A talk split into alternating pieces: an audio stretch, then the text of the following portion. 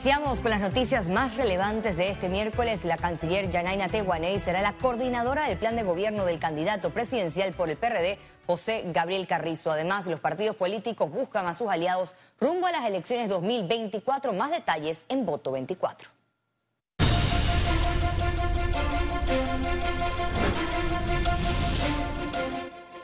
El presidente del partido País, José Alberto Álvarez, se inclinó a que Rómulo Rux encabece la candidatura presidencial de la alianza opositora.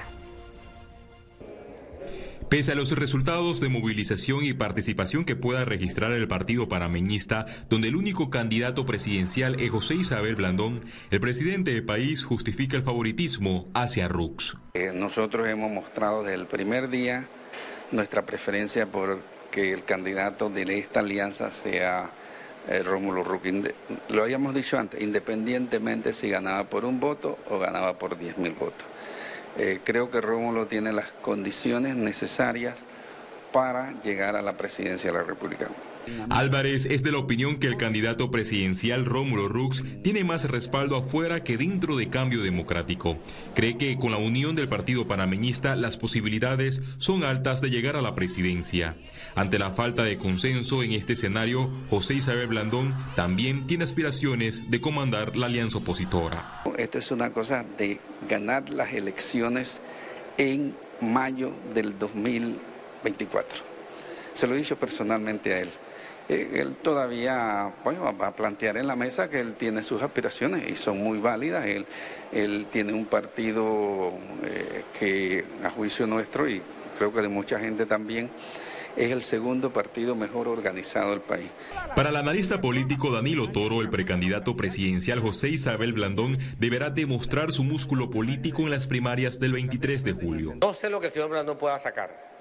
Lo que sí es que Blandón se ve, se ve obligado a demostrar un partido con mucha vitalidad, a un partido ágil, un partido recuperado del doloroso, del, del, lacerado estado de salud en que lo dejó Juan Carlos Varela. De concretarse la alianza Cambio Democrático, el panameñismo, país y alianza deben coordinar las posiciones estratégicas de las reservas. Félix Antonio Chávez, Econius. Los magistrados del Tribunal Electoral firmaron un convenio de colaboración con el Consejo Nacional de Rectores. Este acuerdo tiene como objetivo el reclutamiento de universitarios para laborar como miembros de mesa en la Corporación de Electorales para las elecciones del 5 de mayo del 2024. Eh, manda ese mensaje a la sociedad panameña de tranquilidad y nosotros mandamos mensaje de transparencia la mayoría de las corporaciones electorales que van a estar en las mesas de votación el 5 de mayo, la mayoría va a salir de todas las universidades. La actual ministra de Relaciones Exteriores, Yanaina Tehuaney, será la coordinadora del plan de gobierno del candidato presidencial del Partido Revolucionario Democrático, José Gabriel Carrizo. Carrizo informó al Comité Ejecutivo Nacional del colectivo la propuesta de Tehuanén, el plan de gobierno del candidato presidencial del PRD será llamado Plan de Unidad Nacional Panamá, Presente y Futuro. Esta decisión no afecta en nada la posición de Yanaina Tehuaney como actual ministra de Relaciones Exteriores. Dirigentes del movimiento liberal republicano nacionalista rechazan las intenciones de la cúpula de irse nuevamente en una alianza con el partido PRD. Eso no es un partido, eso es una cofradía, una franquicia comercial para hacer negocios. Y eso no puede ser el Molirena. Molestos e indignados se pronunciaron los miembros del movimiento Rescate Molirena por las jugadas políticas que protagoniza la cúpula del colectivo oficialista comandada por el diputado Francisco Alemán para continuar aliado al PRD y a la candidatura presidencial de José Gabriel Carrizo. Nosotros también tenemos la libertad de decirle a los molirenas y al país en el momento oportuno cuál nosotros consideramos debe ser la opción o la alternativa más democrática que permita que el país supere este periodo gris y amargo de corrupción, de clientelismo y de decadencia política. Lamentablemente, el, partido Molirena, su organismo, su presidente, ha señalado y ha impuesto de que la escogencia del próximo candidato a la presidencia de la República sea autorizado solamente por el, por, por el CEN. Los militantes ratificaron las denuncias presentadas por irregularidades y confirmaron que el movimiento también tomará una decisión de alianza, pero con otro partido. La alianza que se hizo en este gobierno se hizo del PRD con el señor Francisco Alemán a título personal. Se pretende hacer lo mismo y nosotros en esa no vamos a caminar.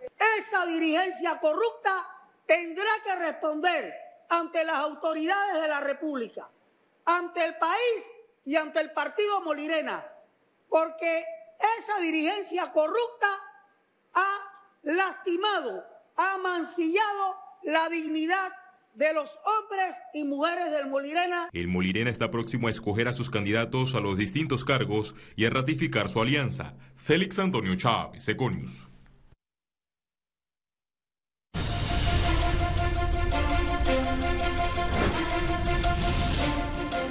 En otras informaciones, a partir de agosto, la Autoridad Nacional de Transparencia y Acceso a la Información iniciará el proceso de monitoreo de las juntas comunales del país. Nosotros vamos a empezar a monitorear a las juntas comunales a partir del mes de agosto del 2023. Eh, del primero al 15 de agosto, todas las juntas comunales tienen para cargar la información dentro de la plataforma de monitoreo de transparencia y de ahí, del 16 al 30, la plataforma se encarga de hacer el monitoreo de, de manera automática. Ahora, con esta plataforma, las instituciones, los municipios y las juntas comunales cargan la información en la plataforma. Esta información debe estar en formatos abiertos para que cualquier persona los pueda utilizar, tanto para el periodismo de datos y demás. La Autoridad de Aseo Urbano y Domiciliario anunció que beneficiará con una exoneración de 50% a sus clientes residenciales y con el 30% a los clientes comerciales como parte de un plan de moratoria que iniciará el lunes 17 de julio. El objetivo principal que nosotros tenemos eh, para implementar esta moratoria por alrededor de unos tres meses es con el objetivo de por lo menos eh, realizar un plan de autogestión de manera que nos permita a nosotros eh, ir recabando alguna, algún dinero para poder cumplir con algunos de los compromisos que nosotros tenemos. Sin importar dónde estés, Trifte Panamá está siempre cerca de ti, con 11 sucursales en todo el país. Para reservaciones, visítalos en panamatrifte.com. Presenta Economía. La empresa de telecomunicaciones italiana Sparkle lanzó este miércoles el Panama Digital Gateway, el primer data center verde en el país. Panama Digital Gateway es una instalación de última generación carrier neutral ubicada en Corozales, ciudad de Panamá, que apunta a convertirse en el hub digital para todo Centroamérica, región andina y el Caribe. Este primer data center verde en el país es liderado por Sparkle. Sparkle es una de las principales empresas internacionales courier para el tráfico de servicios digitales. Para nosotros el corredor desde Norteamérica hasta Suramérica es una de nuestras áreas de negocios clave. Así que Panamá está justo en el centro de nuestra estrategia de desarrollo para esta parte del mundo. La tecnología italiana permite a Panamá de aprovechar y de ser mucho más presente hoy en el futuro digital. Con una inversión de alrededor de 18 millones de dólares, ofrece 5.500 metros cuadrados de espacio para hasta 650 racks equivalentes y 3.5 megavatios de potencia escalable. Para Panamá, el principal beneficio es mayor conectividad, pero también impactará a la región. Los clientes de todo Sudamérica, porque van a tener una imagen que antes eh, por Chile eh, llegar en los Estados Unidos per alcuni contenuti e quando tenemos un data center in Panama podemos poner los contenidos americanos más cerca de los Sudamérica. Panama va a ser como un, polo de información per Panamá, Centroamérica y Suramérica. Permiten dar esa accesibilidad global. La, podríamos decir que el 60-80% de todo el tráfico que se mueve en la región pasa a través de Panamá mucho se queda aquí, este, Centroamérica, eh, Colombia, Estados Unidos, y de aquí conectamos entonces a través de los diferentes sistemas de cables submarinos eh, Europa y el mundo.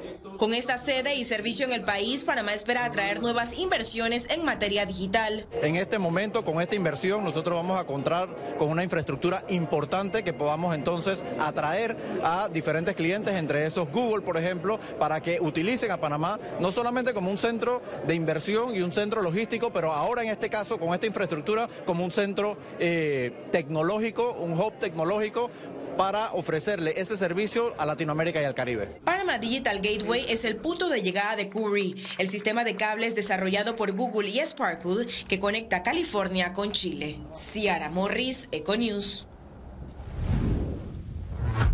Firman convenio de cooperación entre la Fundación Centro de Innovación de Ciencias Espaciales de Panamá y la Academia Latinoamericana de Aviación Superior.